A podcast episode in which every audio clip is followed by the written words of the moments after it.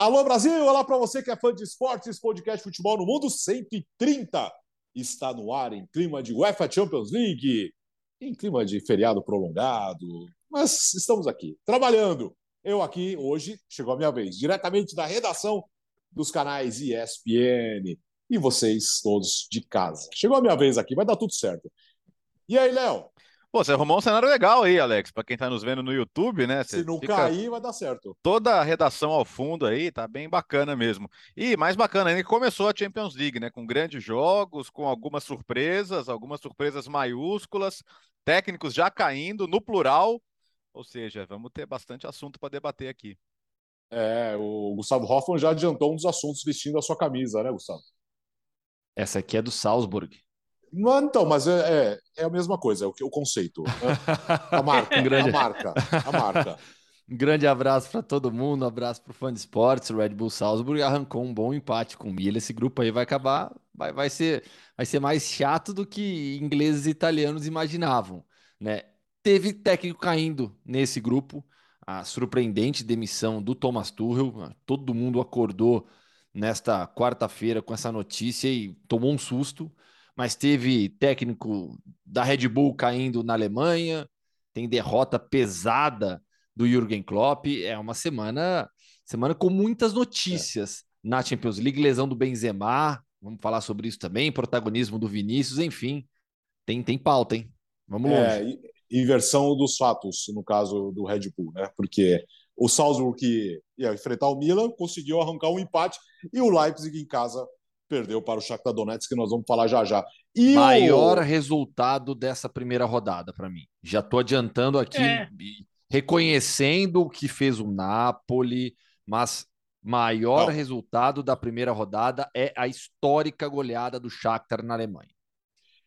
Ô, oh, Beratan Leal, como vai? Celebrando a grande, enorme. Aliás, já vamos falar, celebrando a grande vitória do Napoli, mas também destacando um jogo muito estranho e ruim uh, do Liverpool, né, Bira? É, exatamente. Só, só para completar o, o, comentário do Gustavo, que ele falou, na minha opinião, é, eu acho que foi o grande resultado. Eu discordo de você numa coisa, Gustavo. Quando você fala eu acho que, parece que você dá margem para alguma discussão. Essa, esse seu comentário, para mim, é indiscutível. Se Boa, alguém, achou, se alguém achou é. que teve um resultado maior que o do Shakhtar, essa pessoa está errada. Com todo respeito ao Napoli. E agora vamos falar do Napoli. É, foi assim, é, tem, tem, dois lados, né? Tem o lado do Napoli que mete 4x1 e do lado do Liverpool que toma de 4x1. É, do lado do Napoli, um grande jogo do Napoli, né? Um jogo que o. Nossa, é, de fato, esse ataque, o, o Ozimin com o Kvaratskhelia tem funcionado muito bem. O Zielinski também fez um grande jogo. É, é, e, e, o Anguissá, o Zielinski e o Anguissá também, como jogadores como, pulmão, como coração e pulmão desse time para é, é, criar as jogadas que o Kvaratskhelia e o Ozimen é, conseguiram concluir. E olha, o pior assim, foi 4x1 o jogo, mas 4x1 foi muito pouco pelo que foi o jogo. Uhum. Muito pouco. Eu, a minha conclusão, quando, quando eu estava vendo o final do jogo, eu falei: olha, pelo que foi o jogo, o resultado é até um pouco ruim para o Napoli num aspecto. Era um jogo. Porque assim, alguém aqui duvida que o jogo de volta o Liverpool consiga ganhar de 3 a 0 se o Liverpool não. se encontrar? Não. Não. O confronto direto é o critério de desempate principal na Champions, certo? O Napoli tinha chance de meter uns 5 gols de vantagem no Liverpool hoje. Sem brincadeira. O primeiro tempo foi 3 a 0 e podia ter sido 5, porque teve um pênalti perdido e teve uma bola que o Van Dijk salva em cima da linha. O Joe Gomes estava constrangedor. Ele é substituído no intervalo e não foi uma alteração tática. Foi uma alteração técnica. técnica. Ele saiu porque ele estava ruim. Foi uma alteração ruim. O cara tá ruim demais, tem que botar um outro zagueiro. O mesmo Van Dijk estava perdido em campo. O, o Robertson e o, e o, Arnold também não estavam legal. Assim, é, não estavam legais. Foi, uma atuação constrangedora. Milner mal, Fabinho. O Liverpool não conseguia é, minimamente fechar os espaços para o Napoli. O Napoli fez o que bem entendeu. Meteu 4 a 0 toma um golzinho logo depois e podia ter feito mais. Eu fiquei pensando o Napoli desperdiçou uma oportunidade de meter uns cinco gols de vantagem no Liverpool e, e tentar, se for para confronto direto a definição do primeiro lugar da chave, o Napoli já ganhou. O Napoli assim, teve é. essa condição. Porque o jogo do. Daí pegando o lado do Liverpool, o jogo do Liverpool foi tão ruim que até falei na redação, né, Alex? Eu tava na redação ainda nessa hora. Sim. Comentei pro Alex, falei, meu, se fosse futebol brasileiro, é, o torcedor ali, o pessoal lá na redação que tá vendo, o pessoal torce pra time ali, eu falei, meu, se fosse com o seu time brasileiro fazendo isso, ia ah, falar, cara, estão entregando pra derrubar técnico. Eu, claro, eu não acho que tá acontecendo isso, tá? Eu é. não acho que estão querendo derrubar o Klopp. Mas foi nesse nível de ruindade a atuação da defesa do Liverpool. É, constrangedor talvez seja o termo certo. Mesmo. Eu acho também, foi constrangedor. Assim, o, o, o, terceiro gol, né? O terceiro gol, que é uma, uma, uma jogada construída pelo lado esquerdo, uma tabelinha que, é, que, que, que, resulta no gol, mas a defesa do Liverpool fica olhando, assim. É, e ainda mais o Klopp, que cobra tanta intensidade na marcação, pegada, né? Essa volúpia por recuperar a bola.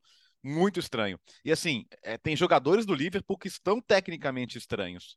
Ok, o, o, não, é, é, o João Gomes teve uma partida muito abaixo de qualquer padrão, mas eu não me surpreendo agora. O Salah tem a partida tecnicamente, assim, tecnicamente de, de, não, de não dominar a bola, cara, de, de perder é, não executar o fundamento é, do jogo. É, é, isso, não é assim, só de perder gol, não, é de a jogada morrer nele. Ele, ele, ele claramente tá estranho, tá estranho, tá muito estranho. É, o, o, próprio Van Dijk fez o pênalti que depois foi desperdiçado, mas também, também não está no seu melhor momento. Então você tem jogadores que são pilares. Você tem um Sadio Mané a menos, né? Então você pode somar aí alguns fatores e tentar entender. Agora, isso não deve diminuir nada o Napoli. Primeiro que, assim, a terceira vitória seguida do Napoli sobre o Liverpool em casa, né? Já teve 1 a 0 aí depois eh, na, na volta tem aquela defesaça do Alisson no Milik, que o Napoli quase elimina o Liverpool. Tem um 2 a 0 na temporada seguinte, que foi a temporada que o Liverpool foi campeão inglês de maneira arrasadora, e mas assim, nenhuma tão acachapante quanto essa. E até revisitando a história europeia do Napoli, não tem muitos jogos desse nível, desse padrão Talvez o 3 a 1 contra o Chelsea lá naquela oitava de final em 2012, mas depois o time tomou a virada na volta na prorrogação e foi eliminado. Essa é muito marcante, assim, é daquelas noites para para as crianças que estavam lá crescerem e quando crescerem contarem para os filhos, sabe? Foi muito bacana. E o Liverpool, antes do jogo, tinha feito um tweet super infeliz, achei, para a torcida, falando: ah, quem vai para Nápoles fica só na área do porto, é, não vai para o centro, e saiba que se você for para o centro, você pode ser roubado, agredido, assaltado. Calma, né, gente? Porra, é, quer dizer, fica parecendo também que não tem violência urbana na, na, na, Inglaterra, no norte da Inglaterra, e tem, né? E fica parecendo que eles estavam indo para alguma espécie de inferno. Né? E infelizmente, assim, isso ajuda a alimentar muitos estereótipos que se alimenta de Nápoles dentro da Itália. E, e, as pessoas de Nápoles sofrem com isso. Então, quando Nápoles é, é descrito como um lugar, isso é descrito como um lugar incivil, né? Quando isso acontece, eu acho que você tem todo o direito de ficar pé da vida mesmo. E, bom, no final das contas, o, o, o atropelamento viu dentro do campo, né? Aliás, para quem não viu, o então, segundo gol, o jogo, já foi, o jogo já foi constrangedor, mas o segundo gol foi inacreditável. Diga, e só para registrar, essa camisa, essa camisa que eu comprei numa loja de esportes no centro de Nápoles, é, andando com a minha família. É, eu sou descendente de japonês, minha mulher também é, meu filho, obviamente, também é. Então, assim, não tem como as pessoas não saberem que eu sou turista. Não aconteceu nada comigo.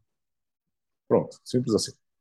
É, estereótipos, né? Estereótipos que gostam de reforçar. Mas acho que essa derrota, ela é, é uma sequência desse início de temporada abaixo né, de um time que talvez não tenha, e aí o Jürgen Klopp tem responsabilidade nisso, ele mesmo já admitiu que errou na avaliação do elenco, é, não tenha avaliado bem a profundidade do seu elenco e as peças que você tem para rotação. O Diogo Gomes já vinha mal, o Diogo Gomes já vinha fazendo jogos ruins.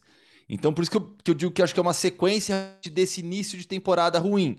Só que o início de temporada tão ruim vai cobrar o preço lá na frente, principalmente na Premier League. Na Champions League é tiro curto, mas é, com, com uma mobilização grande você consegue somar os pontos necessários para avançar e aí sim ir crescendo na competição.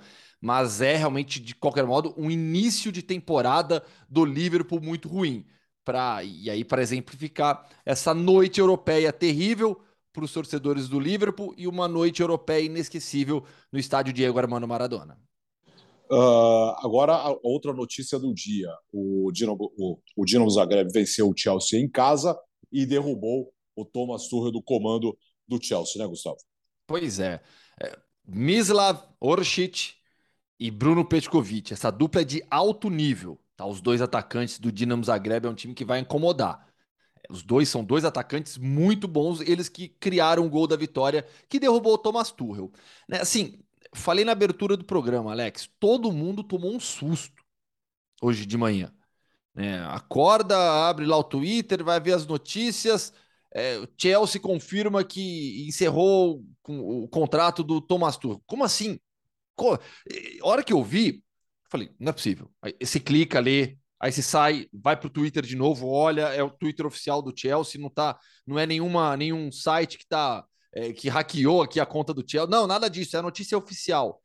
É, foram 20 meses de Thomas Tuchel no Chelsea, três títulos, é, uma Champions League. É, um trabalho que fez do Chelsea um time extremamente competitivo, extremamente competitivo, mas acho que acho não. O Thomas Tuchel ele acaba sendo mais uma vítima dessa da troca de comando é, do clube. Né? A partir do momento com a guerra na Ucrânia é, entre, a, entre a Ucrânia e a Rússia em território ucraniano, é, que o Roman Abramovich é praticamente obrigado a vender o Chelsea e o clube é comprado pelo, pelo consórcio do Todd Bowley, o, o empresário norte-americano, né? Ali as mudanças começaram. Então, Peter, Peter Cech foi embora, Marina Granovskaya foi embora, é todo o corpo é, de todo o corpo diretivo foi alterado e agora o técnico. Né? O clube até, o Chelsea até publicou uma nota é, afirmando que agora era a hora certa para a troca de técnico. Então me parece que, que é, a decisão já estava tomada há muito tempo. Estavam esperando a oportunidade.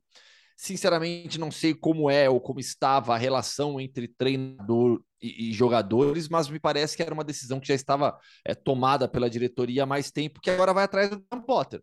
Né? Passada a era Tuchel, se iniciada a era Graham Potter no Chelsea, vai ser uma experiência bem legal, porque é um técnico que vem fazendo um trabalho incrível no, no Brighton desde 2019, um técnico que gosta de futebol ofensivo, é um time de posse de bola, de imposição, está na quarta colocação da, da Premier League nesse momento, foi nono na temporada passada, então seria uma experiência muito legal de se ver. Olha, é... primeira coisa, é louco como assim, eu, eu, eu, fui dormir tarde ontem por causa do Linha, né? Então não tinha que acordar cedo para levar a filha na escola, nada. Eu é acordei é tarde. Feriado, então, pô, eu acordei e falei, cara, o que, que aconteceu aqui, velho? Como assim demitiram o Thomas Tuchel?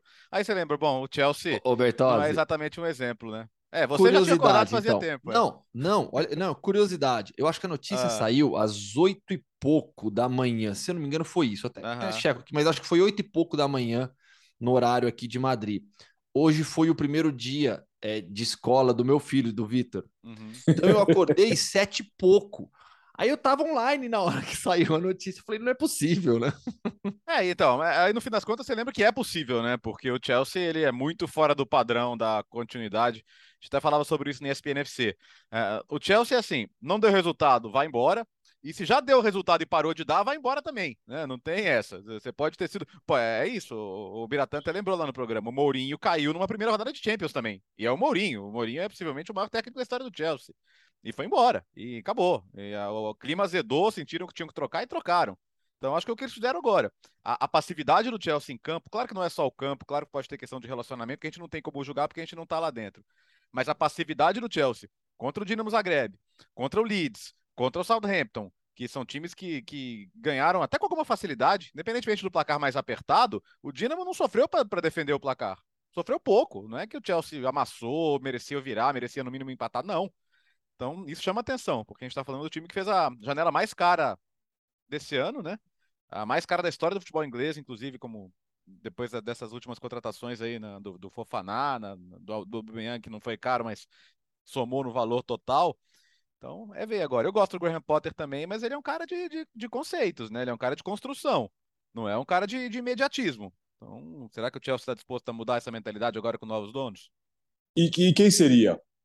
Se não fosse, se não for o, o, o Graham Potter, quem que seria? o Pochettino? O Pochettino, é. é Para resultado eu, imediato? Eu, o Pochettino pode dar resultado mais imediato. É, agora, eu não sei, é, é, tem, por questão de Premier League, até tem algum problema que é bom você já começar a pontuar rápido. Mas essa temporada, a gente vai ter uma parada no meio dela. Tudo bem que o Chelsea vai perder muitos dos seus jogadores nessa parada também, porque os jogadores não vão ficar com o Chelsea, vão ficar com as suas seleções nacionais. Mas tem uma parada que de repente o Graham Potter, dentro do que so, é, ficar com, com ele à disposição, até vai conseguir fazer uma pré-temporada em meio de temporada, né? Uma intertemporada para dar um, dar um jeito no time, e daí considerando que o time consiga passar da fase de grupos da Champions o que eu imagino que consiga. Mesmo que o trabalho ainda demore para se acertar completamente, imagino que consiga fazer o suficiente para passar no grupo. Então talvez eles tenham mapeado um pouco a temporada e percebido que, olha, dá para fazer assim. De repente, fazendo assim, dá para a gente rolar.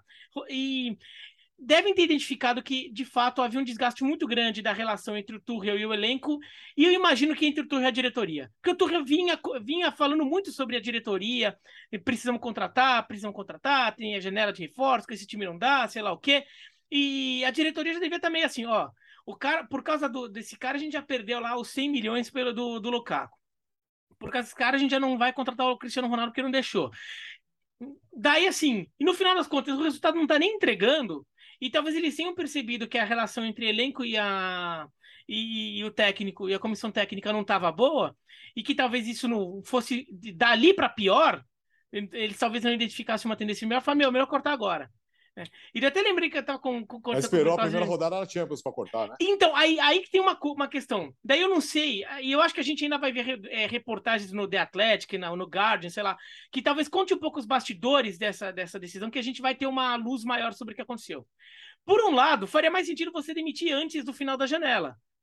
Do fechamento da janela, porque daí você Sim. pega um cara novo, ô, ô, Potter, é com você. Seguinte, Potter, é, quem que a gente contrata aqui, quem que você quer, quem que você acha que falta pro time. Só que por Voldemort. outro lado é, é, é aquele que a gente não nomeia. É, por outro lado, será que o fato da janela ter fechado não, não acabou sendo um fator a mais? Tipo, a janela já fechou, a gente fez o que você queria e o time, e o, time não tá entregando, você vê com desculpa? Ou a janela já fechou e você ainda queria mais coisa? Entendeu? Sabe? Agora é com isso aí que tem. Tem que começar a jogar. Então, não sei, de, de repente, o quanto a janela pode não ter sido um fator até para. É, como um gatilho para demissão. E eu estava lembrando até com o Bertozzi no, no, no, no, no, intervalo da ESPNFC. As três vezes que o Chelsea chegou na final da Champions, o Chelsea trocou de técnico no meio da temporada. É. Naquela do Mourinho, né? Aquela do Mourinho, o Chelsea demite o Mourinho depois de empate em casa com o Rosenborg na estreia da Champions. Entra o Avram Grant, e, e, o time chega na final, perde do Manchester United a final. Depois ganha aquela com o Di Matteo, né? E, é, é, e depois ganhou a Champions, em que o, o Tuchel entra no lugar do Lampard no meio da temporada. Mas é, é, é muito estranho. Acho que ainda tem muita história de bastidor que, que vai ser revelada é, no, nas, nos próximos dias ou nas próximas semanas ali, para a gente entender exatamente o cenário que levou essa demissão. Não foi simplesmente, ah, o time não está jogando, vamos trocar de técnico e ver se melhora. Não, acho que tem mais coisa ali por trás que, que levou até essa decisão. Até porque veio de vitória no fim de semana. Diga, Gustavo. É, não, sabe o que é sacanagem nessa história de mercado que o Biratan é, falou agora?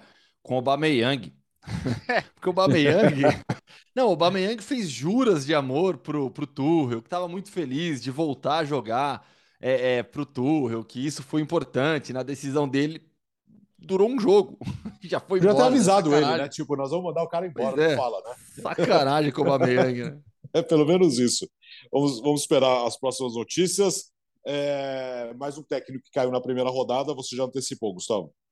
Pois é, Domênico Tedesco. A verdade é, o, o, RB Leipzig está é, é, desorientado desde a saída do Julian Nagelsmann, não conseguiu, se, não conseguiu achar o caminho novamente.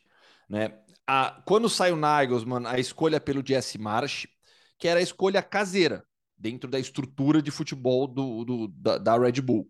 Não vingou, não funcionou. O Domênico Tedesco foi contratado pelo bom rendimento que ele vinha apresentando, que ele teve no futebol alemão, uma aposta sem qualquer novidade, digamos assim, uma aposta, uma contratação comum dentro do mercado alemão. Durou até agora, caiu. É, qual será o caminho que o Leipzig vai seguir? É, vai tentar novamente um, uma, uma solução caseira, uma solução nacional, como foi o Tedesco, ou uma solução internacional, tentar dar um passo a mais na condição do treinador, algo que jamais foi feito na, dentro da estrutura da Red Bull de futebol. Né? O Nagelsmann cresceu lá. Né? O Jesse Marsh vinha da estrutura interna. Então, assim, qual vai ser o próximo passo do, do Leipzig? É, se fosse possível, e eu acho que não é, por conceitos e por questões financeiras, porque eu acho que o, o nível salarial dele hoje é, é muito acima do que o Leipzig pagaria, seria muito legal ver o Thomas Tuchel no Leipzig comandando a, na Bundesliga e na, e na Champions. Ousado isso, hein? Fala, é. Não, e, assim, você olha, eh, eh, o Gustavo já reforçou lá no começo. Hoje o elenco do, do Shakhtar é um elenco basicamente local, sabe? De brasileiro agora tem só o Lucas Taylor que jogou como lateral direito, mas é um Shakhtar em tese muito enfraquecido. E a gente já discutiu aqui outras vezes sobre como resultados assim e como o esporte é uma ferramenta de moral em tempos de guerra, né? Então, não dá para subestimar o significado desse resultado. Ele é realmente gigantesco independentemente do que aconteça do Shakhtar, com o Shakhtar daqui para frente na competição, né, tem o desafio de, de não jogar dentro da Ucrânia, né, ou seja, todos os jogos são no mínimo em campo neutro, mas é muito marcante. Agora não dá, né? O Leipzig chegou num ponto que é, é, e não, não dá para falar que falta jogador, ah, mas ok, sai jogador, mas você tem o Nkunku, que foi um dos principais jogadores da Europa na última temporada, um Soboslai, a própria volta do Timo Werner, que é um jogador que já deu muito certo lá, então fica difícil mesmo. Eu acho que é, é proporcionalmente importante para o Shakhtar, mas é feio para o Leipzig perder desse jeito em casa, né?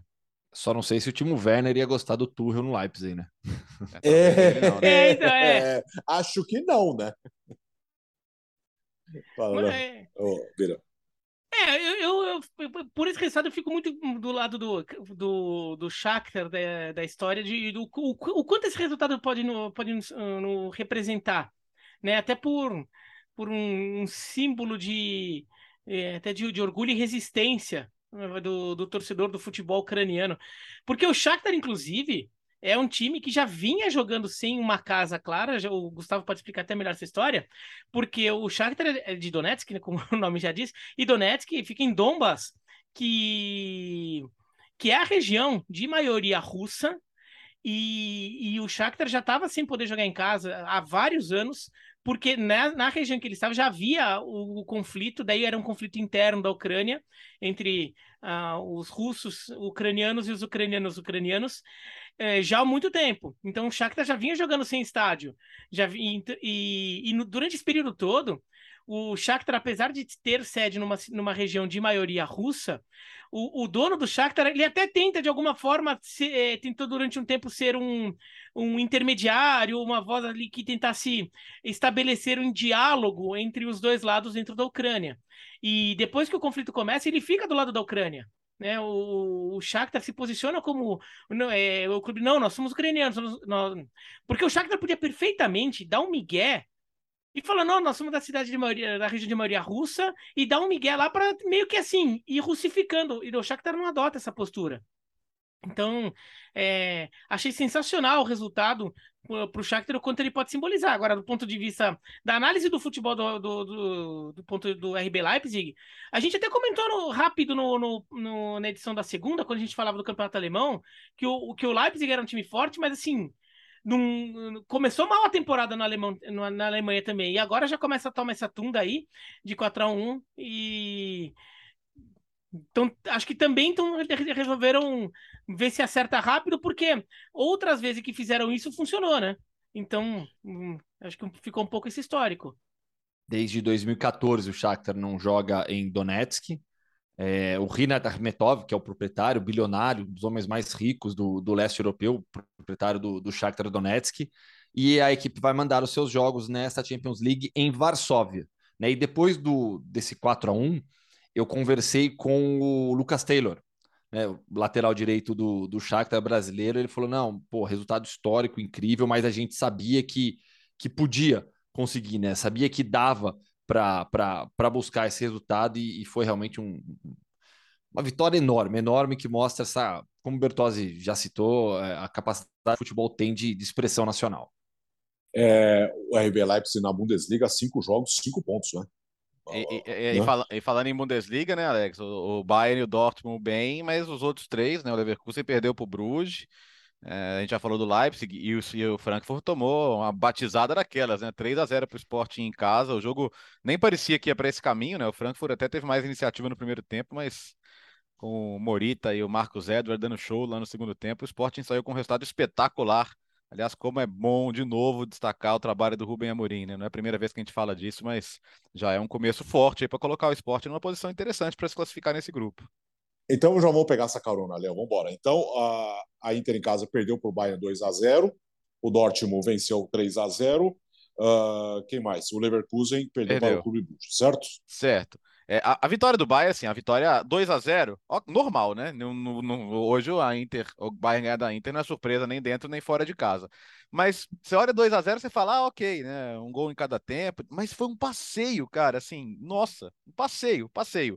Era para ser muito mais. Acho que a sorte da Inter foi que o Simone Inzaghi finalmente se convenceu que não dava mais para Randanovic e colocou o Onaná, que, que uhum. salvou. Era para ser mais, viu? Kimmich deitando e rolando no meio de campo, esse esse quarteto de ataque com Sané, com Thomas Miller, com Coman, com Sadio Mané. Aí no segundo tempo me entra, me entra, me entra o Gnabry, entra Musiala no finalzinho, entra Goretzka, que começou no banco. É, quer dizer, rei, rei morto, rei posto, né? O Lewandowski está lá e vamos falar dele daqui a pouco, mas no, no Barcelona, mas o Bayern continua muito bem, obrigado. Agora a Inter que preocupa, porque é, perdeu para o Milan no derby, já tinha perdido para Lazio fora de casa e o time não está andando, né? Não, não, joga bem, é facilmente superado, defensivamente caiu muito também, que era um ponto forte do time. Acho um momento muito confuso aí do trabalho do, do Simone Inzaghi. Mas, sim, como resultado, ok. É, só, só comprova que a Inter, na lógica nesse grupo, é a terceira colocada porque eu acho que vai ser muito inferior a Bayern e Barcelona e vai ser muito superior à Vitória Pilsen. Então, acho que esse resultado só, só escancarou que a Inter não está nesse nível, né? Eu, pera que assim, é, a Inter na temporada passada ela brigou, ela conseguiu brigar. Ela jogou bem contra, contra o Liverpool. Jogou bem contra o Liverpool, sobretudo no jogo em casa. É, perdeu de por 2 a 0 mas até achei o placar exagerado. É, jogou bem contra o Real Madrid na primeira fase e jogando no jogo de casa principalmente, né? Toma um gol no final, mas nem foi uma, uma derrota merecida. E, e, dessa vez não brigou. E, e, acho que é preocupante porque ela já perde esses pontos em casa para o Bayern de Munique. Então, na hora que você fica fazendo as contas, você está num grupo difícil, você fica fazendo as contas. Esse grupo do Vitória Pilsen, todo mundo imagina que tenha feito nas contas que vai fazer seis pontos contra o Vitória Pilsen, tá? Desculpa, Sim. Gustavo. Que... não, ah, mas é, depois de ver o jogo de hoje, pode, pode cravar. Cara. Pode, pode, é, pode. É. Todo mundo está fazendo conta vai fazer. Então, vai ser muito nos confrontos diretos entre Inter Milan, é, é, entre Inter, é, Barcelona e Bayern de Munique com a Inter perdendo já do Bayern de Munique em casa, mostrando essa, é, é, essa diferença de nível, a Inter já começa a fazer cor. Então, olha, putz, talvez a gente perca fora também no Bayern, né? Talvez a gente não ponte contra o Bayern. O que a Inter vai ter que fazer contra o Barcelona? Vai ter que buscar resultado em Barcelona. Se, se a Inter conseguisse ao menos empatar com o Bayern em casa, conseguir arrancar algum ponto ali nos dois confrontos contra o Bayern, podia até pensar num jogo, num confronto contra o Barcelona, ganha em casa, perde fora, alguma coisa assim, para ver se o Bayern de repente faz o serviço contra o Barcelona e a Inter tá na briga com o Barcelona. Que, a gente, que é o que a gente imaginava, o Bayern mais consolidado, o Barcelona muito forte no papel, mas ainda um time novo, e a Inter tentando entrar nessa briga. Agora, o Inter perde desse jeito em casa, você já começa. Hum, talvez a Inter não, não, consiga brigar direito. Talvez ela realmente fique como terceiro do grupo ali. Um terceiraço do grupo, não tem como perder essa terceira posição, mas talvez não consiga dar briga com o Barcelona e com o Bayern de Munique. Só uma estatística, Alex, sobre, hum. sobre essa vitória do Bayern. São 11 partidas de vencibilidade do Bayern contra italianos na Champions League. E na Itália, a, a, sequência invicta é de sete jogos com cinco vitórias e dois empates. Incrível o domínio que o Bayern vem é, impondo contra times italianos nesses últimos anos de Champions League. E a equipe precisava da vitória hoje também pela sequência ruim que teve na Bundesliga. Né? Começou amassando todo mundo, mas nas duas últimas rodadas de Bundesliga, empate com, com Gladbach, empate com o Union, Union Berlim. Vamos lembrar, quem é líder da Bundesliga depois de cinco rodadas? Freiburg, Freiburg. não é o Bayern. Uh, Obira, um destaque para a PS, a grande vitória do PSG diante da Juventus por 2 a 1 Mbappé com dois gols já com 22 minutos do primeiro tempo, praticamente matou o confronto. Ah, mas pegar um pouco pelo, lado do PSG, do PSG Paris Saint-Germain mostrou que é um time muito forte. Quando os, o, aquele trio, né, o Messi, Mbappé e o Neymar estão jogando o que podem, é, é impressionante, não tem como adversário parar.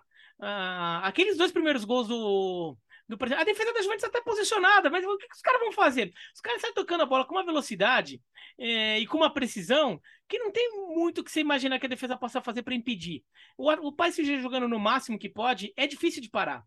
Mas o PSG tem, acho que duas coisas que chamaram um pouco a atenção, assim, que merecem um trabalho, vai, em, em médio e longo prazo aí para o Gautier na temporada. É questão número um. Nesses jogos mais fortes, como é um jogo contra a Juventus, como é um jogo de mata-mata de Champions, se você tiver a oportunidade de matar o jogo, mata o jogo. A, a, o PSG já foi eliminado pelo Real Madrid no ano, na temporada passada porque não matou um jogo que o PSG tinha todas as condições de matar o jogo, né? É, então mata o jogo. O Mbappé acho que perde um pouco mais. Assim, o Mbappé faz muito mais gol que, que 99,9999% dos atacantes do futebol mundial. Mas para os atacantes do nível dele, lá, Haaland, esses super atacantes, acho que o Mbappé perde um pouquinho mais de gol que a média. É, e ele perdeu dois gols, por exemplo, que se ele guardasse um deles, já teria matado o jogo. E não matou. Então, é, caprichar um pouco mais nessa hora de matar o jogo quando você tem, uma, você tem oportunidade contra um adversário forte. Agora, se você não matar, porque não é sempre que você vai ter condição de matar um jogo, você tem que ter uma defesa mais sólida, porque o adversário é forte, o adversário vai te atacar também. Você tem que ter condição de segurar isso. O PSG mostrou um pouco de fragilidade defensiva contra a Juventus.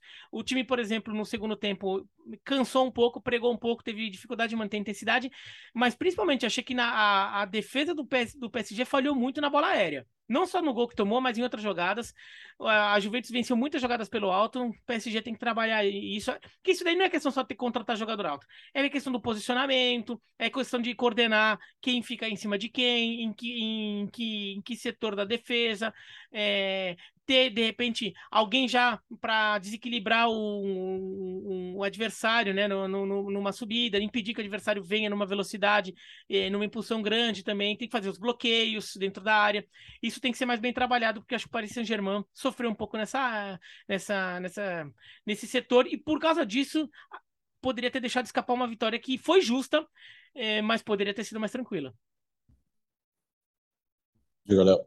É, eu acho, Alex, que foi no final das contas foi bom para o PSG como teste, principalmente no segundo tempo, porque a Juventus exigiu, e foi bom para a Juventus ver o que ela pode melhorar, né? O segundo tempo mostrou um, um futebol que a Juventus não mostrou, aliás, poucas vezes, talvez só o primeiro tempo contra a Roma, que no geral não tenha mostrado na temporada. Então, é, eu acho que esse é o caminho. Ah, ok, concordo com o que o Biratã falou, pode matar os jogos. Mas, assim, a sensação que você fica de ver esse PSG, de que esse time pode fazer 3, 4 gols cada jogo, é absurda, né? Sim. É absurda, é absurda. E contra qualquer um. Pelo que o Biratã falou, não é o que o adversário pode fazer, é o que você pode fazer, né? É o que você pode construir com os jogadores que você tem. Então é questão de como, como às vezes o adversário, é, você não vai conseguir se impor por 90 minutos, o jogo tem a fase sem bola também, você tem que saber transformar isso no, no maior número de gols possível. Então acho que essa que é a lição que fica o PSG. É, e é bom aprender a lição ganhando, né? De qualquer maneira. Ô, Gustavo, nós falamos uh, do Borussia Dortmund no grupo G, que ganhou do Copenhague por 3 a 0 no mesmo grupo. Haaland, 4 a 0 uh, do, do City diante do Sevilha, na Espanha. E o Sevilha também, hein? Começar pelo Sevilha, então, porque é, o momento é complicado. É, a equipe não ganhou na temporada, é, pior início da sua história em La Liga é, diretoria pressionada, presidente tendo é, adversários políticos pedindo a renúncia, é, trabalho do Rulen Lopetegui muito questionado, um mercado agora recente ruim, abaixo, pelo menos, ruim não, porque vamos esperar os resultados, tá? Vou, deixa eu refazer a frase. Um mercado abaixo da expectativa, time que perdeu jogadores importantes, mas que não conseguiu causar um impacto maior no mercado. E na prática, um time que vai jogando muito mal. Foi atropelado pelo City, 4 a 0 é, Hoje é um resultado que mostra bem a diferença do que é o City, do que, do que é o Sevilha. Sevilha perdeu muita força da temporada passada, era um time competitivo, muito mais forte do que o atual, muito mais forte do que o atual. É, e olhando pelo lado do City, 25 gols em 20 jogos de Erling Haaland na Champions League. É, 22, an 22 anos e 47 dias, jogador mais jovem na história a atingir essa marca de 25 gols, é, mais rápido também. É, assim, é, é, a gente já falou tanto do, do Haaland aqui no podcast, né? É um jogador geracional. É um jogador que vai causar um impacto tão grande, tão grande, já está causando, né? Mas olhando a longo prazo no futebol mundial, né? Os próximos 10 anos, o que esse, esse, esse norueguês é capaz, meu, é difícil, assim, a gente dimensionar. Porque é absurdo, absurdo o impacto que ele causa no futebol mundial. E no final das contas, a gente também debateu aqui por muito tempo, né? A questão da adaptação dele ao City e a, e a adaptação do City ao Haaland, as coisas estão, acho que, mais rápido do que, do que imaginávamos. Eu, eu, não sei se, as, se, a adaptação, essas coisas do, do, do Haaland no, no City está mais rápido do que a gente imaginava, ou se, ou se os dois, tanto o City como, como o coletivo e o Haaland como jogador, são tão bons que mesmo ainda não tendo adaptação total, já é um negócio que parece covardia em alguns Porque tem momentos. Jogo, tem jogo que ele pega pouco na bola ainda, né? Ele tem jogo é, que ele pega é. pouco na bola, mas assim, ele pega umas três vezes faz é, cinco gols. É. mas sei, aí, é matematicamente então, impossível, mas ele mas faz olha isso, só, não sei como. Mas aí é adaptação do time ao jogador. Porque até, até o City ter um centroavante como o Haaland, esse atacante central participava muito sim. mais do jogo. Sim, então eu acho que o coletivo passa a entender que um dos 11 não vai tocar tanto na bola como vinha acontecendo, né? Até então. Tem, tem, tem um número que a gente até ia usar na, no, no ESPN FC de hoje, que no final das contas acabou não dando tempo no debate, mas ficou separado aqui, é, que assim, é, na verdade, o objetivo do, do, O número foi levantado por um outro motivo, tá? É até a comparação da eficiência nas finalizações de, do, talvez dos quatro super atacantes do futebol mundial de hoje. Né? O quatro dos cinco, vai, se a gente considerar que o Kane também pode ser, entrar na, na comparação, mas o Mbappé, o Benzema, o Lewandowski e o Haaland. Mas o, o, que eu queria falar aqui é o, o seguinte: foi levantaram o conceito de grandes chances, né? Grande chance então é aquela chance que foi que é criada que, que o jogador que vai finalizar tem é, é na, é, naquela, naquela circunstância, naquela situação, a, a chance de fazer o gol é bastante alta, é estatisticamente muito alta. O Haaland, nesta, tempo, nesta temporada, ele já teve 25 grandes chances criadas para ele. 25. Quantos jogos que ele fez até agora? Uns 6, 7? É, por aí. No máximo. 25 grandes chances criadas pelo Manchester City para o Haaland nesse, nesses jogos até agora na temporada. É um negócio bizarro, é bizarro um jogador ter tanta grande chance criada. Então você vê como esse time do Manchester City é uma máquina de, de criar volume de jogo, de criar oportunidade. Então se o adversário, como o Sevilla, que tá meio baque, vai tomar passeio, vai tomar passeio e, e vai tomar gol. E, e, foi o que aconteceu, é assim, de fato, o Sevilha que é um time que sabe ser competitivo na Europa, não, é, não você não imagina tomar um, um vareio desse. Não foi, é, como você falou, né, Gustavo? Não é um 4x0 em que você competiu e bom, acabou, a bola acabou entrando, porque o cara é um super centroavante. O que vem ele mete e, e acabou sendo 4x0, mas teve jogo. Talvez é. fosse o mais justo um 3x1. Não. Nada. Foi 4x0 para mais. E, ó, os números, os números dele, o Biratã. Oito jogos na temporada, contando todas as competições, 12 gols e uma assistência. Tá, então oito jogos. 25 grandes chances criadas em oito jogos. Quer dizer, é mais de três grandes chances criadas por jogo só para o Haaland, sem criar as grandes chances que o Manchester City cria, que vai para o pé do Foden, vai para o pé de sei lá quem. Né? Então, é um absurdo isso. E, e, falando nisso, Lewandowski, hein? Falando em adaptação. Então, de um artilheiro para o outro e de um passeio para outro. É, pois é. Não, e, passe pro Lewandowski, né? Porque e, e, é absurdo os gols que ele faz, né, cara? De fora da área ele coloca no cantinho e a frieza para definir, o posicionamento. Então, eu acho que falar do Lewandowski é chover no molhado. A questão é quem tá ao lado dele. Hoje o hoje o, Dem, o Xavi falou como uma maneira de dar moral pro jogador, sim, mas que vê o Dembélé fazendo coisas do, do melhor nível que o Neymar fez na sua passagem pelo Barcelona. O Dembélé estava para ser chutado, o Dembélé era vaiado pela torcida do Barcelona.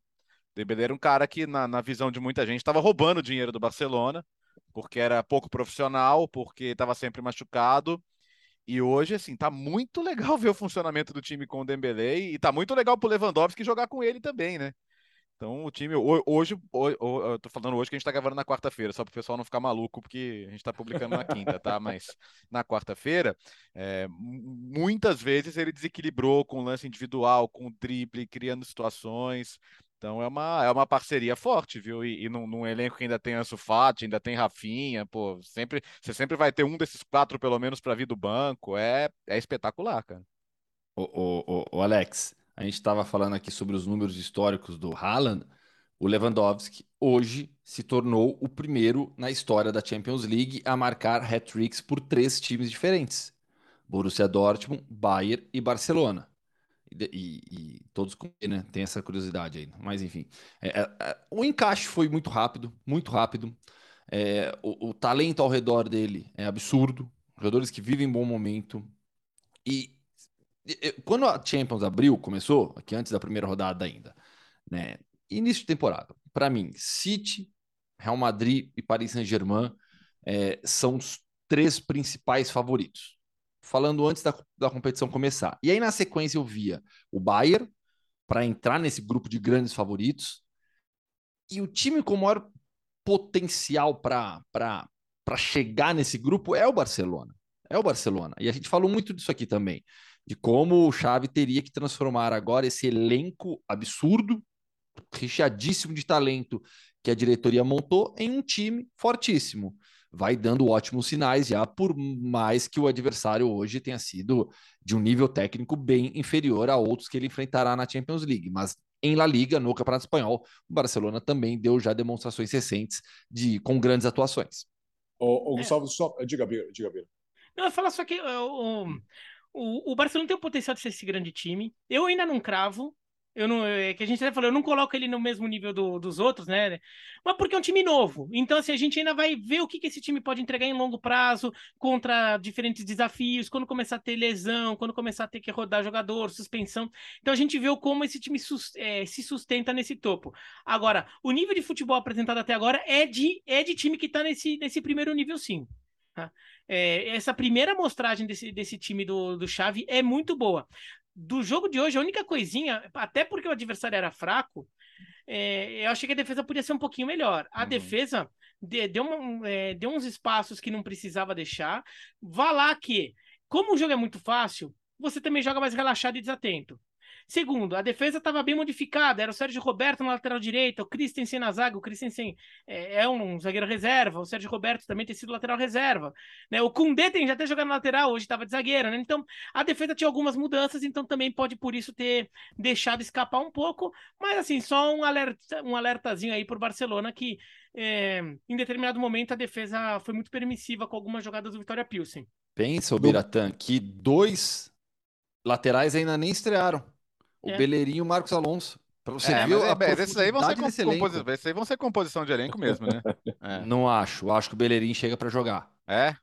Acho. O Marcos Alonso vai ser reserva do Alba para rodar e o Beleirinho chega para jogar. Eu não acho que o, que o Chave vai manter como ideia fixa Condé ou o Araújo na lateral direita e o Sérgio Roberto é reserva. Eu acho que a variação com Condé e Araújo na lateral direita é possível, porque aí quando o Barcelona ataca, muitas vezes segura os três zagueiros, mas eu acho que o Bellerin chega para jogar. Na temporada passada, para mim, ele foi o melhor lateral direito de La Liga. Uh, falamos do Barcelona, agora vamos falar do Real Madrid, que venceu o Celtic por 3 a 0. O Gustavo já antecipou no começo, é, com problemas com a lesão do Benzema e o Hazard, hein? São três notícias, né? algumas velhas e outras novas. É, protagonismo do Vinícius é o melhor jogador do Real Madrid nessa temporada até aqui, ganhando jogos, é, marcando gols, dando assistências, é, fez 1 a 0 abrindo caminho para uma vitória em um lugar que é, podia ser bem mais complicado o jogo. Então, Vinícius hoje é o, é o protagonista do Real Madrid. Ele é o melhor jogador do Real Madrid na temporada 2022-23.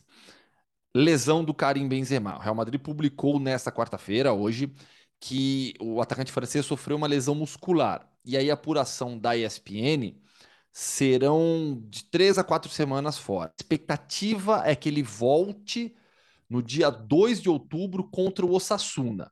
Vai perder os jogos contra Mallorca por La Liga, Leipzig na Champions e o derby com o Atlético de Madrid no Civitas Metropolitano por La Liga. É, e aí, a lesão do Benzema rendeu uma outra notícia. Eden Hazard entra, marca um gol, dá assistência e o plano do Ancelotti de, de tê-lo como reserva do Benzema, sendo um falso 9, será posto à prova nesse mês. Né? Deu certo nesses 60 minutos contra o, contra o Celtic, mas agora ele vai ter dois jogos de La Liga, sendo um complicadíssimo, e mais um jogo de Champions para usar o, o Hazard como, como reserva do Benzema, como titular agora do Real Madrid, como falso 9. Diga, Vira. Olha, é, tem, tem, esse teste do azar e ele. Eu acho que é bom para ele, viu? Ele, ele, ele, ele, obviamente, ele tem algo a provar. Não, não algo, algos, né? Tem algumas coisas a provar pelo Real Madrid ainda. E, então, é bom ele ter uma oportunidade de fazer isso numa, num momento que é também um pouco é, mais é, o menos delicado da, da temporada, então o Real Madrid pode até absorver o, algum, alguma dificuldade em determinado momento, alguns pontos que perca também pode absorver isso e recuperar depois. Então é, é uma chance do azar é, provar que ele merece estar lá, que ele mereceu todo o investimento, que ele é um jogador grande, é, para esses momentos. Então é, é interessante para ele, tem que aproveitar muito bem essa oportunidade. Agora, para mim, é, é, eu fico, eu tô muito, muito animado para ver como é que vai ser, já que o, que o Benzema machucou, é, como é que vai ser o Vinícius Júnior. Porque assim, o Vinícius Júnior já vem jogando bola de protagonista. Ele, ele é um protagonista do Real Madrid. Ele não é o, mas ele é um protagonista do Real Madrid. Já desde a temporada passada, temporada passada inteirinha. Tá? Chamou o jogo vários momentos. Mas como tinha o Benzema do lado, em última instância, o Benzema era um protagonista é, acima dele em hierarquia, em atenção e até em responsabilidades em alguns momentos. É, sem o Benzema, eu acho que o Vinícius Júnior tem é, a condição de, de ser o cara que carrega o piano do Real Madrid em alguns momentos. E eu acho que ele é capaz disso. Então, assim, se ele conseguir segurar a onda do Real Madrid nesse período, que também não é para temporada inteira, mas só por algum período, ser um cara que decida alguns jogos, que, que seja o foco do, do ataque do Real Madrid, ele vai ficar grandão. E isso eu acho muito legal porque ele é um jogador que, para mim, ele tem condição disso. Então, tô até animado para ver como ele responde a esse cenário agora. No grupo do Chelsea, nós já falamos da derrota do Chelsea para o Dinamo Zagreb, agora um destaque para o Milan, que empatou com o Salzburg, Léo. Ah, um bom, um bom pontinho, vai. Até, o time do Salzburg não é bobo, não. Vamos lembrar que ele né, empatou com o Bayern recentemente, deu um susto, depois foi atropelado, né? Mas, é, mas acho um time bem, bem interessante. E, e se o Chelsea não, não abriu o olho nesse grupo, né? Pode ter trabalho com o Salzburg também. Então o Milan vinha de um derby, acho que isso tem o seu peso, né? O derby pode ter tirado muitas energias, com o intervalo de três dias ali. Mas o que não muda é Rafael Leão bem, né? Rafael Leão bem, criando a jogada do gol, jogando muito bem. Isso a gente vê sempre. Então, eu acho que o Milan, eh, é claro que o Chelsea é o favorito do grupo, mas depois dessa primeira rodada, eu acho que o Milan pode olhar com muito otimismo para o que vem por aí. No trabalho, é, é para mim é indiscutível que o trabalho do Pioli é muito bom. Eu acho indiscutível que, que o Milan, a gente falou sobre isso em outras edições, né? Que o Milan é, a gente falou sobre isso na, na segunda-feira. O Milan é, é, é, ele tem soma de boas individualidades, mas coletivamente ele é ainda mais forte do que, do que cada individualidade. Então, eu acho que é um bom ponto. É um bom ponto. Não dá para desprezar, não. Né? Claro que a grande história italiana da rodada é, é o Napoli, mas o Milan, o Milan começa bem. Eu acho que, eu acho que é um empate mais para valorizar do que para lamentar. Ô, Gustavo, no grupo B, o Atlético de Madrid, aliás, com três Não, Alex, gols. Alex, Alex. Oi, diga o Gustavo viu com a camisa do time. Ah, é verdade. Deixa ah, ele comentar um pouquinho ah, do Salzburg. Tá bom, tá bom, tá como bom, representante vai. clubista do Salzburg. Não, foi. É, mas ele é, mas ele é muito, ele é muito Salzburg, mas tudo bem. Camisa, não é só camisa, Salzburg, não, viu? É da marca camisa, também. Camisa do parceiro André Ramalho. Oh, que garoto. foi o primeiro jogador brasileiro na história da Red Bull a, a, a, passar por todos os níveis do Brasil ao futebol austríaco. Né? Ele começou no antigo Red Bull Brasil, foi levado para o Liefering, que era o time B, é o time B do, do Red Bull na Áustria, aí subiu para o Red Bull Salzburg, hoje o André é zagueiro do, do PSV Eindhoven, grande abraço para ele. Não, acho que assim, é, eu falei na abertura do, do programa, é, é, ingleses e italianos terão mais dificuldade do que imaginavam, e esses resultados da primeira rodada é, tornam essas próximas cinco mais abertas, porque o Dinamo Zagreb é, sabia que brigaria por vaga em Europa League com o Red Bull Salzburg. Vai sonhar, quem sabe? Quem sabe consegue outro resultado como esse diante do Milan em casa. É, se, se, se ele consegue ganhar do Milan em casa, aí vai, aí que deixa o grupo ainda mais embolado. O Red Bull Salzburg arrancou esse empate. Então, assim, a tendência ainda é vermos Chelsea e Milan passando, o Chelsea recuperando com troca de técnico agora, mas acho que esse grupo vai ficar, vai ficar bem animado. O Bira, no grupo B, o Atlético de Madrid venceu o Porto por 2 a 1 com três gols nos acréscimos. E o Clube Bruges venceu o Leverkusen por 1 a 0 eu, até, até foi estranho, porque eu terminei de. Tava, eu vi que saiu o gol do, do Atlético de Madrid. 1x0, falei, não, beleza, 1x0 aqui. Daí eu comecei a arrumar as coisas para montar. De repente eu fui olhar 2x1, falei, como assim 2x1? Eu tenho certeza que tava, foi 1x0 nos acréscimos.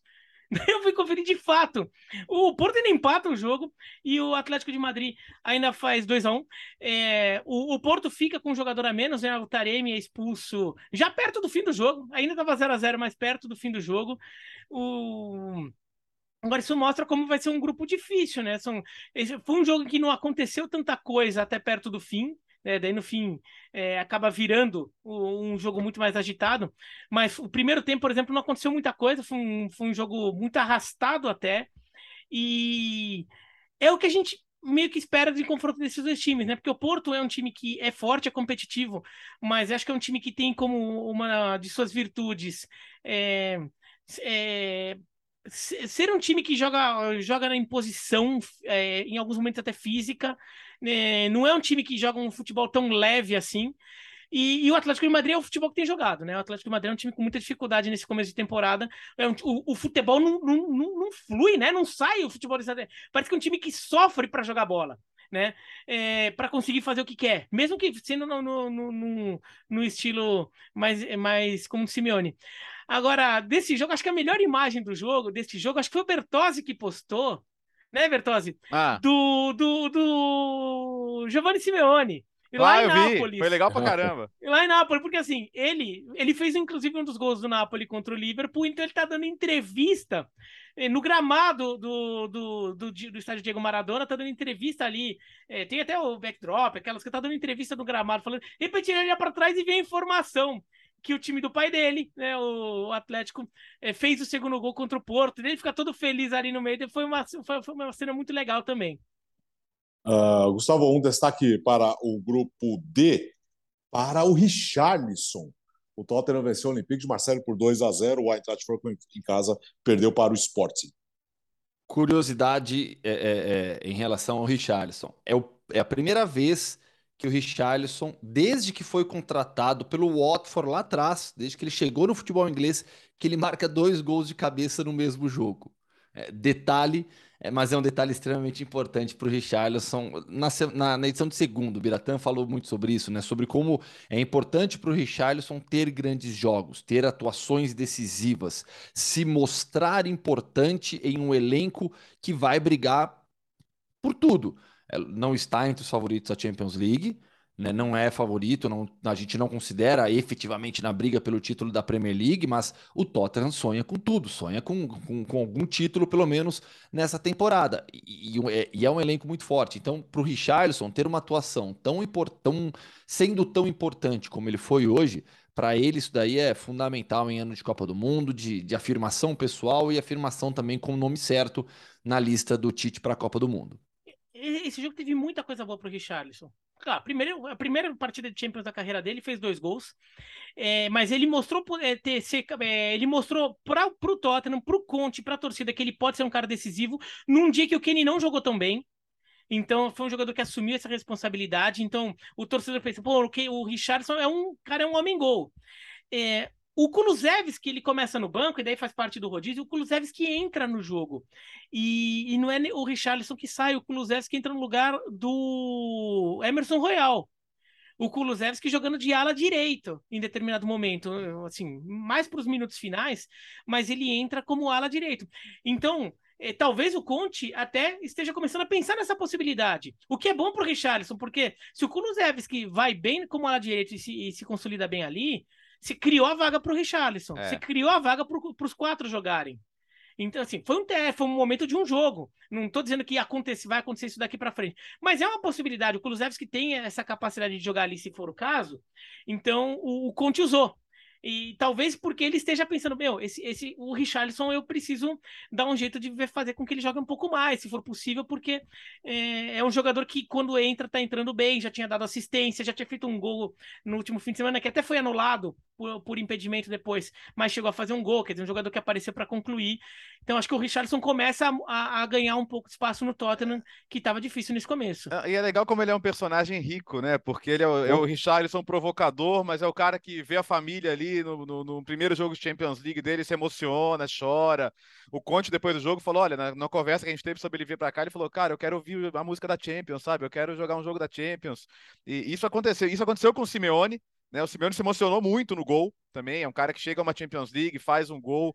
Pô, já então... tinha jogado a camisa do Verona até, né? Pô, é. já tá no auge da carreira. Ai, Ficou ai. esse buraco aí da Champions, mas já jogado chegado no auge da é carreira. É verdade, mas se emocionou muito na hora do gol. Você percebeu ele, ele não era um gol comum para ele, assim como não eram gols comuns pro Richarlison. Então, a gente sabe da construção da imagem da Champions League, da, da musiquinha. A Champions League tem toda uma máquina de marketing, mas ela é a Champions League, afinal de contas, né? Então, é, é numa primeira rodada, você tem vários jogadores que estão chegando à Champions League e estão realizando sonhos das vidas.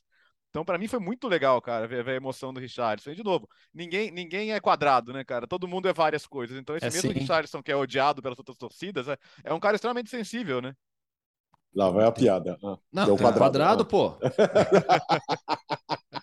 okay. Como assim ninguém é quadrado? Que desrespeito à família do quadrado?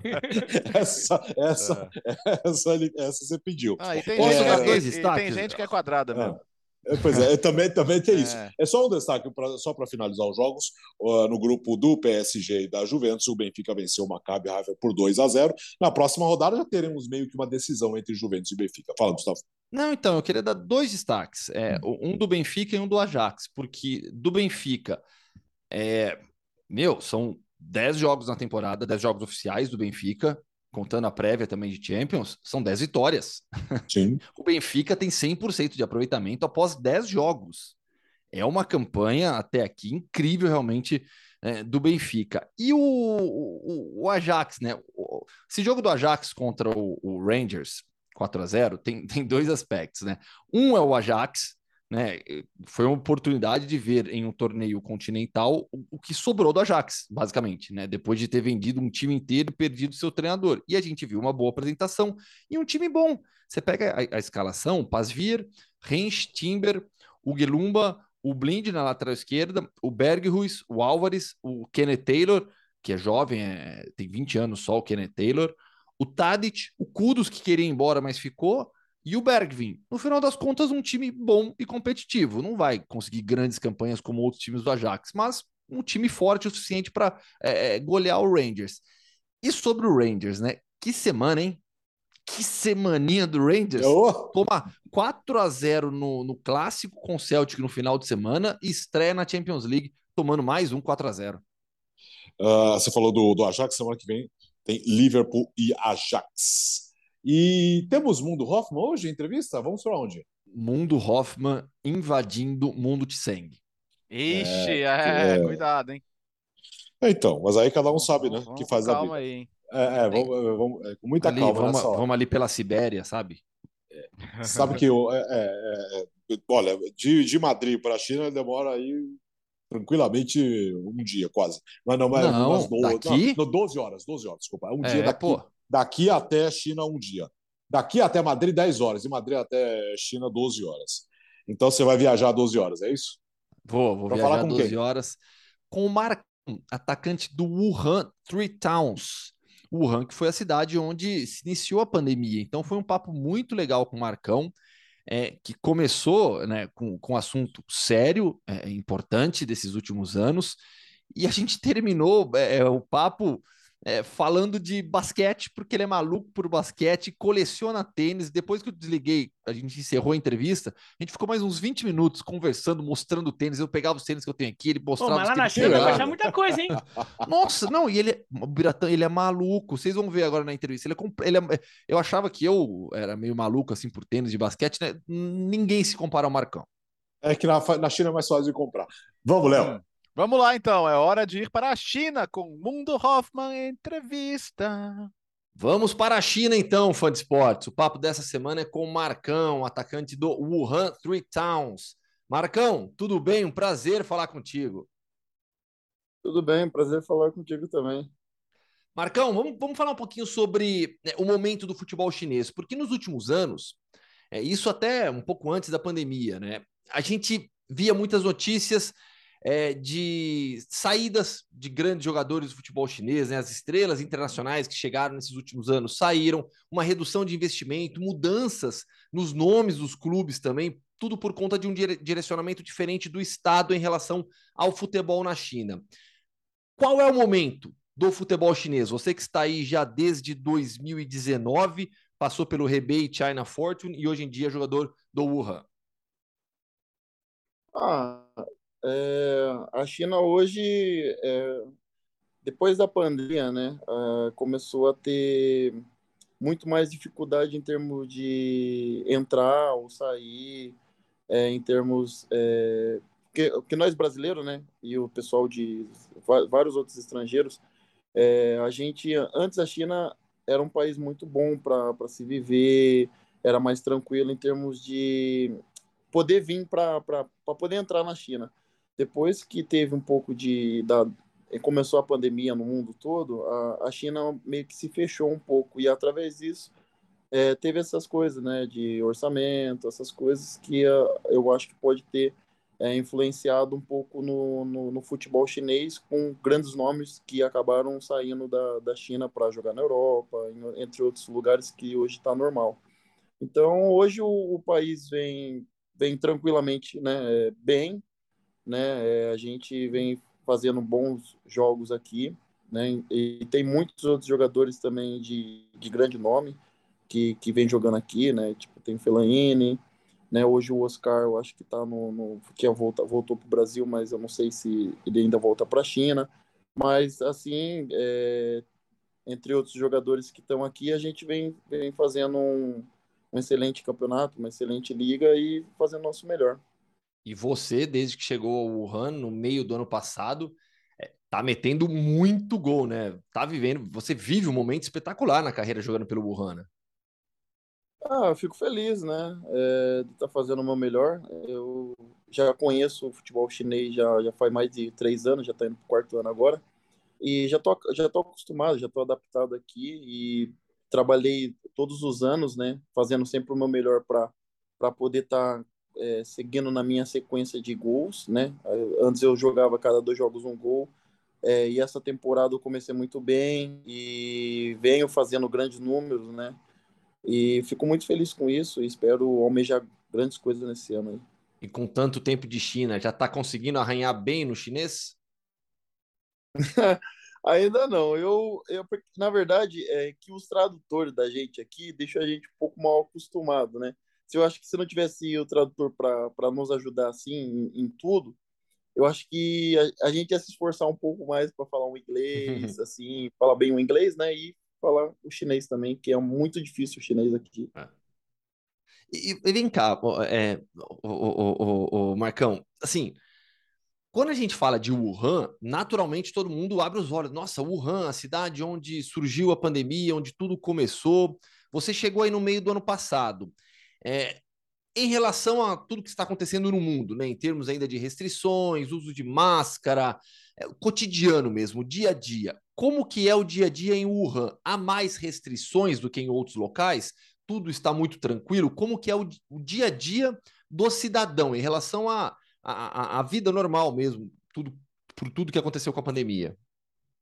Então, aqui, aqui não falei, a única dificuldade que a gente tem é só de entrar na China, né? Porque a gente sabe que, é, eu acho que aqui acredito que é o único país que quando você volta do, do seu país para vir na China tem que ficar, antes era 21 dias de quarentena, hoje eles diminuíram para 10 dias. É o único país que tem isso, né? Que você tem que fazer a quarentena, tem que fazer, é, tem que fazer tudo certinho. Aqui eles, eles são bem rígidos nessa parte. Tirando isso, é um país que está normal, já voltou tudo normal, já, já, faz um, já faz um bom tempo, desde quando começou a pandemia. E foi um dos lugares que, que eu acredito que voltou mais rápido a tudo ao normal. Mas é só essa dificuldade que a gente tem um pouquinho mesmo é quando a gente sai do país para voltar para o país que tem que ficar um pouquinho de castigo. Você teve nessa, na última vez que voltou, teve que ficar todo esse tempo de quarentena também. Sim, sim. É, dessa última vez que eu fui, eu fui para o Brasil faz um mês atrás. Quando eu voltei para cá, eu fiquei 10 dias de quarentena. Deve, deve, deve cansar também 10 dias sem poder sair, sem fazer nada, né? Sim, sim, nem fale. Mas é, eu acho que agora está mais tranquilo. Eu não sei como que como que tá, né? Para quem sai, quem entra aqui hoje. Mas desde quando eu saí, eu tava muito mais tranquilo, sabe? Tava bem mais. Vamos lembrar um pouquinho do seu início de carreira agora, né? Você é base do Ituano, mas você também sempre teve uma outra paixão esportiva que é o basquete. E você tem altura de jogador de basquete, 1,96m, consta na minha ficha aqui. Então, como é que foi a decisão né, de que você tinha talento para jogar basquete. Como que foi a decisão ali? Putz, eu vou pro futebol, vou pro basquete, você que gosta dos dois esportes? Ah, na verdade, é, eu, eu sempre joguei futebol quando era novo, né? Dos 6 aos 11 anos, eu tive uma, uma leve passagem pelo São Paulo, mas, na, mas como eu era muito novo, eu não poderia morar na época em Cutia. E aí, quando aconteceu tudo isso, a minha mãe e meu pai era separado, não, não tinha, tipo, contato com meu pai, pouco contato com a minha mãe. E através disso, como meu pai é treinador de basquete, eu acabei começando a jogar basquete e virei a minha paixão virou basquete e eu achava que eu ia dar certo só no basquete, né? E aí o Toninho Oliveira tinha falado para mim que tinha um jogo amistoso contra o Ituano, mas era em Itu, mas não falou que era o Ituano, só falou que era um jogo amistoso em Itu, falou que precisava de um atacante, era só para mim ir lá brincar, se divertir, não precisava, é, não era coisa séria. Eu falei que tá bom, né? E aí eu fui, fiz um jogo, uma partida lá, tinha feito três gols na, na partida, perguntaram a minha idade, falaram que eu era muito novo, né? E era muito alto, né? Pela, pela estatura dos outros jogadores. E eles teve o interesse em me contratar. E aí eu fiquei nessa, nessa será que eu vou, pro futebol ou fico pelo basquete, né? Porque basquete era meu sonho. O meu pai, é, a gente se, meu pai via, né, em mim sendo um, um grande jogador, tanto que com, com, quando eu completar os 18 anos eu ia estudar numa universidade né, nos Estados Unidos né? Na época eu tinha no basquete tinha é, o LSB de Sorocaba que já também tinha interesse em mim de me trazer porque eu era bem novo e tal. E, aí, como eu morava com a minha mãe e não com meu pai, eu fiz uma promessa para minha mãe que eu ia jogar bola porque falavam que futebol era era um meio mais rápido de mudar a vida e tal. Então, eu prometi para minha mãe que eu ia começar a jogar futebol para ajudar ela, não não pelo meu sonho, mas para dar algo melhor para ela e aí eu comecei a jogar no Ituano e aí estou até hoje, hein? Deu certo, né? Felizmente deu, deu muito certo. Você está aí fazendo sucesso no futebol asiático. É, e onde você jogava basquete? Eu, então, eu jogava na minha cidade, eu sou do, do interior, né? Não sei se você já ouviu falar, é Tietê, que é próximo Isso, de claro. Piracicaba, Sorocaba. Eu dou sempre referência ali, Itu e Campinas, que é mais Sim. fácil, porque às vezes o pessoal nunca sabe onde que é. E aí você jogava o Campeonato Paulista da base. Não, e aí o que acontece? Aonde que eles me viram foi, sabe, jogos regionais, não sei se já ouviu falar, jogos Sim, claro. Sou... Marcão, Marcão, Nesse somos jogo... do interior, tá? Eu sou de Campinas. Ah, então, então... Eu sou de Campinas e joguei basquete na base, tá? Joguei no tênis e na Ípica ah, Campinas. Então... Rodei o interior de São Paulo jogando, tá? Então tamo junto. Pode, estamos falando a mesma língua. Ah, então tudo bem. Foi ali, foi uh, num jogo regionais que teve. É, foi em, em, do lado de Santos ali, como fala o nome da cidade agora? Ah, esqueci. É, Praia Grande. Tá bom. Foi em Sim. Praia Grande, teve uma, uma ah, teve um, um jogo regionais em Praia Grande. Foi há muito tempo isso. E não vou me recordar a data, mas foi nesses regionais que eu fui que tava, entrou Sorocaba, entrou, eles entram para para meio que, tipo assim, meio que adaptar o time para jogar o campeonato da NBB. N, Sim, N, N, o NBB. NBB. E aí foi nisso que eles me viram, e eu era novo, né? Eu tinha, na época, 15 para 16 anos, eu jogava no adulto, entendeu? Então foi ali que eles me viram e gostaram de mim e começaram a entrar em contato para ver, e aí mas não deu certo, foi pro futebol mesmo.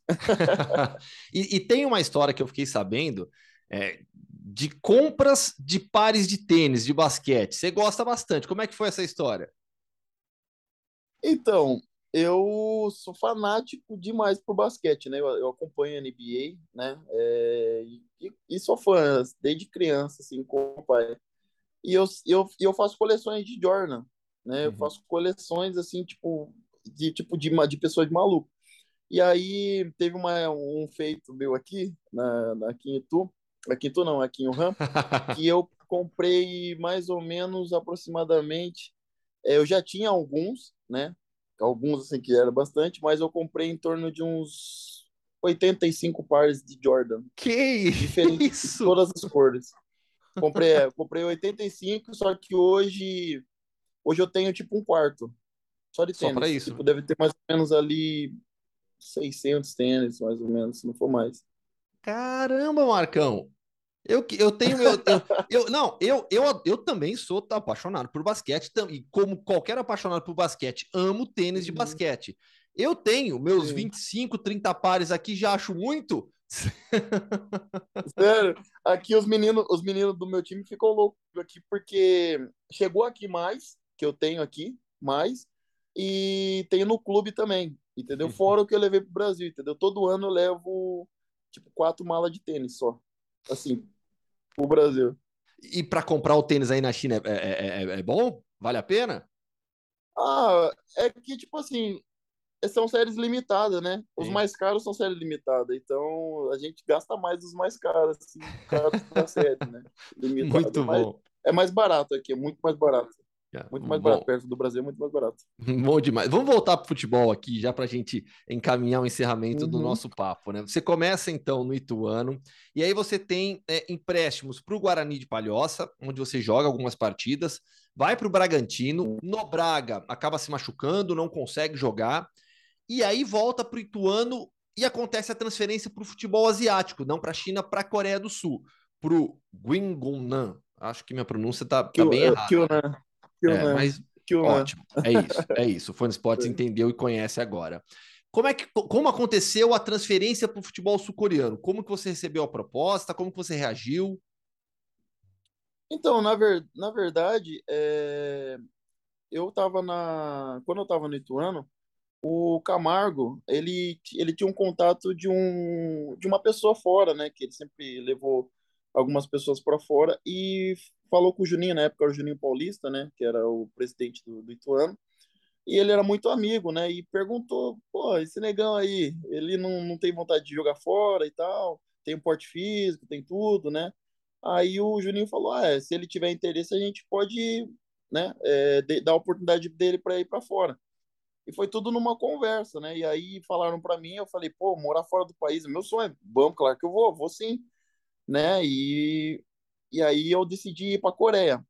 E foi onde, nos dois anos que eu tive lá, pude fazer muitos gols, quebrar recorde lá, ganhar cinco troféus individuais em dois anos. E aí abriu a, por a porta para mim para vir para o futebol chinês. E aí eu tive grande passagem, pude conhecer grandes jogadores, né, que, que jogou em vários, em alto nível, né? E eu fiquei muito feliz, peguei muitas amizades aqui com brasileiros, com, enfim, diversos diversos países. E sigo nesse caminho, é, trabalhando, fazendo sempre o meu melhor para almejar grandes coisas. Boa. Seu contrato com o Wuhan vai até quando? Até o ano que vem, do próximo ano, até o final do ano que vem. Tá. E no, no tempo livre, consegue jogar basquete ainda? Na, mi- na, em casa, quando eu tô de férias, na verdade, porque aqui não tem quadra, essas coisas, é muito difícil. Mas nas minhas férias, eu tenho uma quadra de basquete em casa hoje, graças a Deus, que eu vivo 24 horas jogando basquete lá. Sensacional. Marcão, poxa, legal demais o papo, muito legal te conhecer, conhecer essas histórias também. Na próxima vez eu vou marcar para a gente bater um papo no podcast na quadra aqui da ESPN de basquete. Aí, aí Não, a gente vai, claro, aí a gente vai desenrolar o papo de basquete mais ainda. claro, pode me convidar, fico muito feliz aí. Demor... E, e na NBA torce para quem? Na verdade, eu não torço para um time específico, eu gosto do espetáculo. Sim. Então, eu basquete, eu gosto de assistir o show, né? Então, quando as equipes, eu acompanho todas, né? Sei quando as equipes vai chegar nas finais e tal. E aí eu fico acompanhando pra, eu, a emoção é o jogo. Mas todo mundo sabe, né, que hoje em dia todo mundo gosta muito de LeBron James, Steph Curry, e hoje quem vem se destacando muito é o Golden State, né? Então, geralmente a gente fica sempre muito fã ali para torcer ali para para ver sempre algumas jogadas, jogadas bonitas.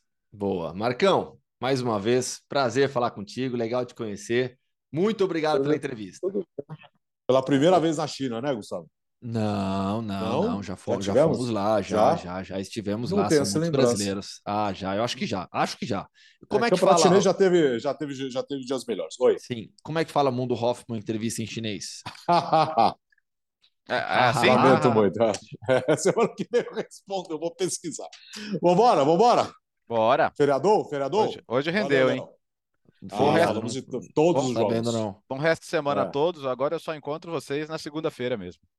Ah, é? É, Que bom. beleza. É, e você, Bira?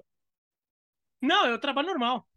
Ah, parabéns. e É, o Gustavo eu- estará onde tô no fim no, de semana? eu tô no final de semana no Atlético de Madrid e no Real Madrid. É Real É, no Madrid e. Mallorca, né? No fim de semana No eu tô na no Juventus. final de semana, é. Uhum. Final Então, de semana é, é Você estará nos dois estádios, dupla. então. Ah, Estarei muito no, bom. sei até pegar o horário aqui, se eu não me engano, é, é, é o jogo do Atlético é, O é Real Madrid é sábado. domingo, né? Real Madrid é domingo. Mas não, eu tô vendo os horários. O, o- horário daqui, né?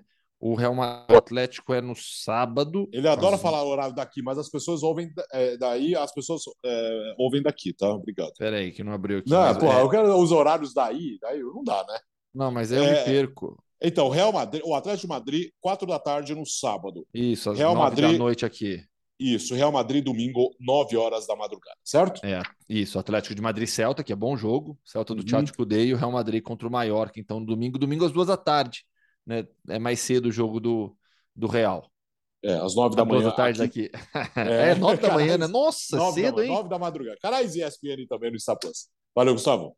Valeu, gente. Grande abraço. Podcast de Futebol no Mundo 130. Falamos muito de UEFA Champions League. Segunda-feira estaremos por aqui mais uma vez. Valeu!